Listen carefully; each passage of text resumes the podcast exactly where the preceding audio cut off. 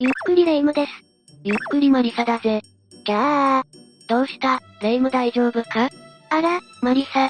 そんなに慌てて、どうしたの？いや、それ、私のセリフ。あ、今本子は見ていたのよ。なんだよ、脅かしやがって。マリサも見る？まったく、怖がりのくせに見るなよ。だって、気になるんだもん。それじゃ、私の解説聞くか？よりどりの恐ろしい話を揃えてやるぞ。え、遠慮しておく。まあ、聞け。マリサの解説、いつも怖いんだもん。でも気になるだろ？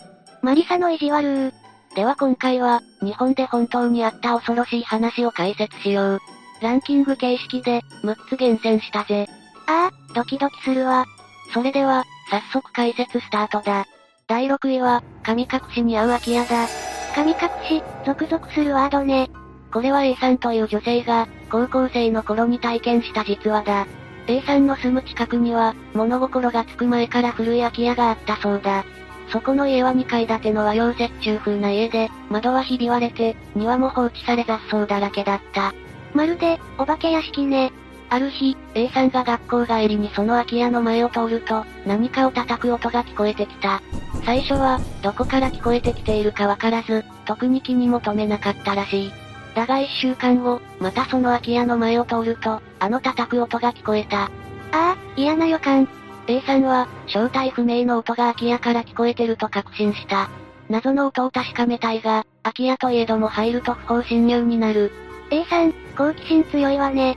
A さんは、事件性の可能性も考えていたそうだからな。す、すごいわ。どうしたらいいか考えていると、前から自転車に乗った警官がやってきた。あら、チャンス。おまわりさん、こっち来て A さんは、さっき聞いた謎の音について警官に報告した。必死に事の次第を警官に伝えると警官は、空き家を見てくる、と女性に告げた。空き家に入ると、やはり叩く音が聞こえる。警官は、その音で顔つきが変わり、さらに奥へ入っていったんだ。女性は、そのまま外で待機していたが、一向に警官が出てくる様子がない。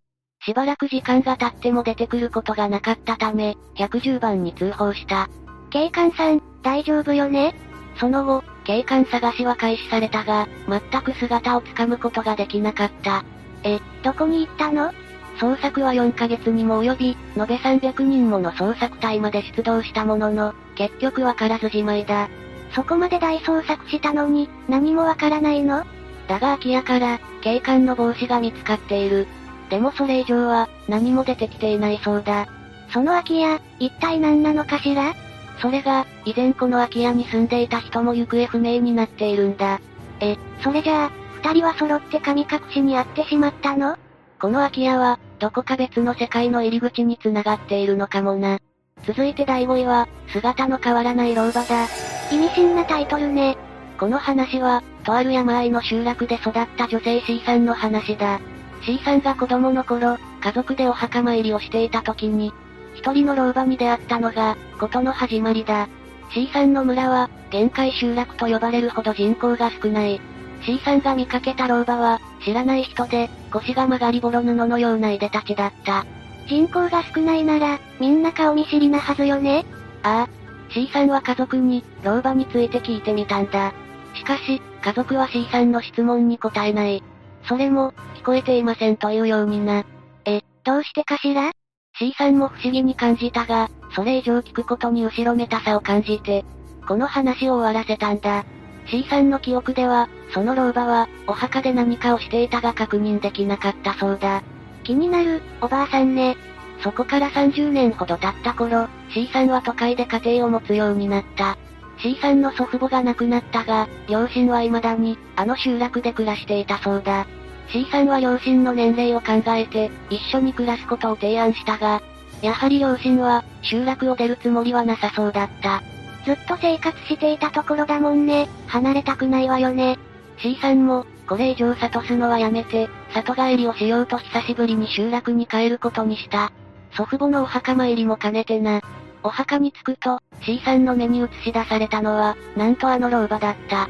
え、C さんが、子供の頃に会ったおばあさんそう、その姿は30年前に見た、あの老婆だったんだ。生きていたのね。だが老婆の様子を見ていると、何やら異変を感じたんだ。何をしているの？C さんが、そっと老婆の行動に目を見張っていると、なんと動物の亡骸を解体して、切り刻む姿がそこにあったんだ。いやー、C さんは驚きながらも、必死な思いで家に帰った。そして両親に、今さっき見てきたことを説明したんだ。すると両親は、重い口を開いて C さんに説明し始めた。30年前、C さんが老婆について聞いた時、本当は見えていたが、語ることを、あえてしなかったそうだ。それは、あの老婆が集落のタブーとされている一族だからだと言うんだ。タブー？村八部みたいな状況にされていたのかしら？おそらくな。そしてお墓の前の行為は、老婆の先祖が眠る墓で行われているという話だった。なぜ、そんなおぞましいことをしていたのかしら？さあ、それはわからない。だが、C さんの抱いている恐怖心は別のところにあった。何？あの老婆は、30年前と何一つ姿が変わっていなかったんだ。はい30年前と同じ姿の老婆は、果たして同一人物なのだろうか？同じ人でも怖いけど、違う人でも怖すぎるわ。次は第4位、僕のお母さんだ。あら、お母さんの話かしら？この話は、当時20歳の M さんが体験した話だ。ある朝、M さんが大学へ向かう途中に信号待ちをしていると、いきなり横から、僕のお母さんですか？と声がした。えっと、誰 ?M さんが横を向くと、明らかに自分に向けて、知らない男が話しかけている。だが相手は、M さんよりどう見ても年上、30歳は過ぎていそうだった。もちろん M さんは、結婚は愚か子供を産んだ覚えなんてない。M さんはとっさに、いえ、違いますと否定した。男は目をギョロッとさせ、体は細く、くたびれた T シャツをまとい、黄色いショルダーバッグを下げていた。ちょっと、普通な感じがしないわね。そこから M さんは、なんとこの男に毎日会うようになった。会うたび、僕のお母さんですか？と聞いてきたんだ。やだー、気味悪すぎる。しかも男は、M さんの通う大学まで見かけるようになっていった。M さんは溜まっていた感情が爆発して、男に二度と来るなと怒鳴った。うん、ストーカーには、はっきり言うしかないもんね。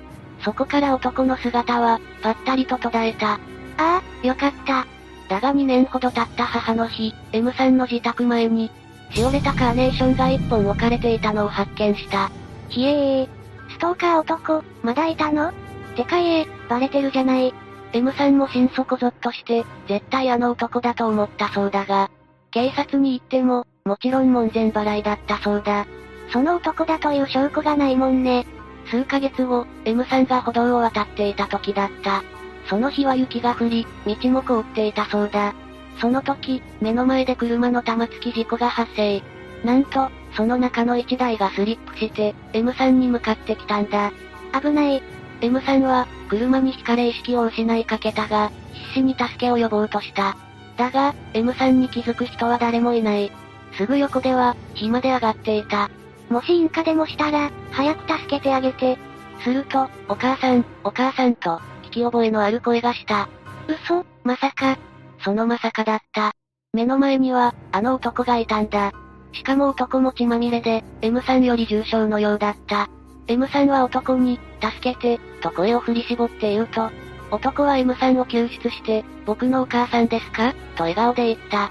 M さんは、いろんな感情が込み上げて、うん、そうよ、と、涙ながらに答えたんだ。M さんが涙を拭うと、男は、すっと姿を消していたそうだ。じゃあ、その男って、そう、男はストーカーなんかじゃない。きっと、未来の M さんの息子なのかもしれないな。M さん自身も、男は幽霊とは違った印象を受けたそうだ。なんか、怖いけど、切ない話ね。さて、ここからがベスト3だ。第3位は、迫る男だ。なんかタイトルからして怖いわね。この話は、S さんという男性が大学4年の頃の話だ。S さんは理系の大学に通い、科学を学んでいた。この時期は、卒論を控えていたこともあり、研究室に寝泊まりする日々だったそうだ。忙しい時期だったのね。その日 S さんは、一人で実験室にこもっていた。時刻は、0時半を回っている。そんな時間まで実験だなんて、ご苦労様。研究室は、S さんのいる実験室の壁隣に事務室がある。どちらの部屋も廊下に面していて、それぞれドアがついていた。ただ、隣の事務室の廊下に面したドアは、立て付けが悪いせいか、開閉時に、ギリッときしむ音がするので、誰かが入ってきても、わかるようになっていた。深夜の実験室、よくよく考えると、それだけで怖いわね。S さんが、黙々と作業をしていると、突然、ギリッと音がした。誰か来たのかな？と思ったが、それ以外の音はしない。S さんは気にせず、作業をした。S さん、強心臓ね。すると1時間後、またしてもギリッという音が聞こえた。でも、その音以外の物音はしない。さすがに気になった S さんは、隣の部屋を確認してみることにした。でも、誰もいなかったそうだ。ああ、よからぬものが来そうな気配。もう震えているじゃないか、レイム。そ、そんなことないわよ。S さんは気を紛らわすために、動画を見て気持ちを落ち着かせた。時刻は3時。このままだと次の日に支障が出ると思い、この研究室で仮眠を取ることにした。S さんが眠りについた頃、どのくらい時間が経ったかわからないが、何か物音が聞こえ、S さんは目を覚ました。何やらキー、キーッと聞こえてくる。ふっと、そばを見ると、作業着をまとった知らない男が座っているのが見えた。怖すぎるわ。S さんは突然のことで一瞬びっくりしたが、男は何も言わずに、と立ち上がり、廊下に出て行こうとしていた。ちょっと、誰よー。とっさに S さんが、ちょっと待てと叫んだ。いや S さん、さっきから強すぎる。だが男の姿は、どこにもない。S さんは、廊下に出て電気のスイッチを入れようとした。すると廊下の奥に、あの男が立っていたのが見えた。S さん、逃げて。その男は S さんを見つけると、こちらへ歩いてきた。いや、歩くというよりスーッと滑るように、すごい速さで近づいてくる。あわわわわわわ。強心臓の S さんでも、この事態はヤバいとわかり、一目散に自分の住むアパートへ逃げた。ああ、よかった。翌日、S さんは先輩にこの話をしてみたところ、なんと何人もの先輩が、その男を目撃していたことが分かったんだ。誰なの、その男？聞けば、この研究室の前は炭鉱場だったそうで、男は、そこで亡くなった人なのでは？とのことだった。やっぱり、一人で寝泊まりするのは危険ってことね。次は第2位、136からの着信だ。136? そんな番号あったっけ？この話は、男性 T さんの弟の話だ。T さんと弟は年が近いせいもあって、普段からよく喧嘩をしていたそうだ。喧嘩できるなんて、仲が良くないとできないけどね。当時、弟は20歳、大学生活を楽しんでいて、毎晩のように飲み会を開いていた。あら弟さん、楽しそう。その日も、弟は夜遅くに帰ってきて、一方の T さんは寝ていた。T さんと弟は、共に実家暮らし。しかも部屋が同室ということもあって、弟が帰ってくる音で T さんは起きてしまったんだ。それは、迷惑ね。すると、携帯が鳴った。T さんは、自分の携帯を確認したが自分ではない。弟の携帯か、と寝ようとしたが、弟は出る様子がない。弟を見ると、酒のせいか全く熟睡していたんだ。T さん、寝たいのにかわいそう。T さんは、うるさい着信を止めて欲しかったので、弟を起こすことにした。なんとか起きて携帯を見ると、弟は、なんだこれ？と呟いた。画面には、136と表示されていたからだ。T さんも気になって見ていると、弟は電話に出たようだった。なんだろう、その電話。弟は電話を切ると、いぶかしげに、こう言った。人が亡くなっているから、この住所に行ってくれ、そんなことを言われたらしい。だが弟は警察官ではない、ただの大学生だ。T さんと弟は、気になって136という番号について調べてみた。分かったことは、136は電話履歴がわかる有料サービスだということ。本来、こちらからかける番号であって、136からかかってくることは、まずない。え、じゃあ何なの？弟は、言われた住所に行ってみる、と言い出した。ダメダメ、危険よ。言われた住所は、誰も住んでいない廃墟だったらしい。弟は廃墟に入ると、なんとそこには死体があったんだ。もう、やっぱりそう来たわね。死体は、首吊りをした形跡があり、死後数年は経っていたそうだ。ここから弟に災いが降りかかるようになる。え、まさかの呪い？弟は死体を見つけてから、女の霊をよく見るようになったんだ。もちろん家族には、何も見えない。連れて帰ってきたのね。次第に弟は、女の霊に怯え、外出することもしなくなった。T さんには、明らかに136の電話が原因だと分かっていた。だが、できることといえばお守りを買うくらいだ。だんだん衰弱していく弟に見かねた両親は、霊能力者に頼むことにした。霊能力者が来たら、もう安心ね。だが除霊を試みたものの、除霊は失敗。何やら、言葉の通じない女性の霊が原因だと言われてしまったんだ。そ、そんな、その女の霊は、どうやら強い要望があるらしい、と霊能力者は言って、帰ったそうだ。D さんは、どうすることもできずに、あの廃墟に向かった。花と線香を手向けて、何度も何度も、成仏してくれるように祈ったんだ。すると、どこからか、ありがとう、と聞こえた気がした。それからというものの、弟はだんだん回復するようになったという。すごい、兄弟って素晴らしいわね。だけど、どうして弟さんがそんな目にあったのかしら ?D さんも気になって聞いてみたそうだ。弟は、しばらく考えるとこう言った。大学の研究で、その廃墟のあたりに行ったことがある、と。ああ、その時に弟さんがロックオンされたのかしら。かもしれないな。さて最後の第1位は、ある旅館での出来事だ。旅館、いいわねゆっくり温泉に浸かって、美味しいご飯でも食べたいわこの話は、王さんという男性が体験した話だ。王さんは交際している彼女と二人で、甲府にある旅館に泊まったんだ。その旅館は見るからに古くて、中井さんらしき人がおらず、おかみすらいない旅館だった。あら、それは嫌ね。王さんたちの部屋は、左右横にも客室があり、どちらも埋まっていたようだった。部屋に着くと彼女は先に風呂へ、王さんはこたつで打とうとしていた。すると王さんは、突然金縛りにかかってしまう。何やら足元から、ズズズ、と何かを引きずるような音が聞こえてきたんだ。旅館に来て、金縛りに会うとか最悪すぎる。そして小さい声で、助けて、助けてと聞こえた気がしたそうだ。でも王さんは、目も開けられず身動きが取れない。その瞬間、彼女が戻ってきた。彼女が入ってくるや否や、金縛りも解けてしまっていた。彼女さん、いいところへ帰ってきたわね。王さんは、彼女にこのことを言おうか迷ったが、せっかくの旅行ということもあって、黙ることにしたそうだ。彼女思いの優しい彼氏ね。王さんは、そのまま風呂へ行くことにした。風呂に入っていると、さっきの金縛りのことを思い出して、急に気味が悪くなった。もう出ようと立ち上がると、コンコンと、窓を叩かれる音が聞こえた。だが窓を見ても何もない。コンコンズズズコンコン、音は激しくなってきた。怖い、怖いよ王さんは、すぐさま部屋に戻った。たまらず彼女に、今まで遭遇したことを伝えることにした。気持ち悪すぎるもんね、そりゃあそうよ。